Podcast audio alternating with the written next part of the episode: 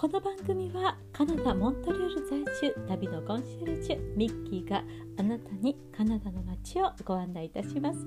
今日あなたをご案内する場所はイースタンタウンシップベネディクト派男子修道院をご案内いたします。こちらはね1912年に設立されましたカナダケベック州の、えー、こちらはね、えー、メンフレマゴク湖の西側にあります。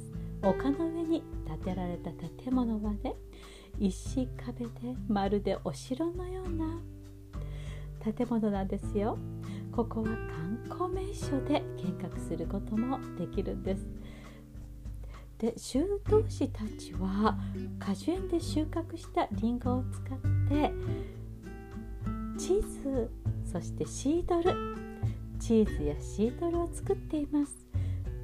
これらの商品をねはじめチョコレートをコーティングしたブルーベリーはとっても美味しくって今まさに発売中です。そして何といってもここはね回廊がとっても美しいんですよ。でこの回廊を見るだけでもね非常に価値があるんです。ハンガリーの建築家がデザインしてそしてクラシックでとってもモダンなんですよ。100年の歴史があります。でこのベネディクト派修道院は生活を体験しながら宿泊もできるんですよ。礼拝にも参加できます。礼拝は1日7回もあるんです。11時からミサがあるんですよ。修道士さんたちの美しいグレゴリオ聖歌をどうぞお聴きください。そして何といってもこの近くにはねこのメンフレマゲマゴック湖があるんです。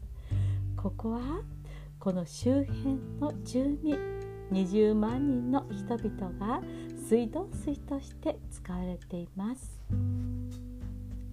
カナダは自然の環境をとっても大事にしているので水質の調査もしていつもきれいな水質が保てるように、えー、改善しているそうです。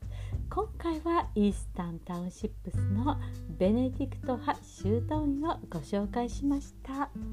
皆様どうぞ良い日をお過ごしくださいませ。それではまたね。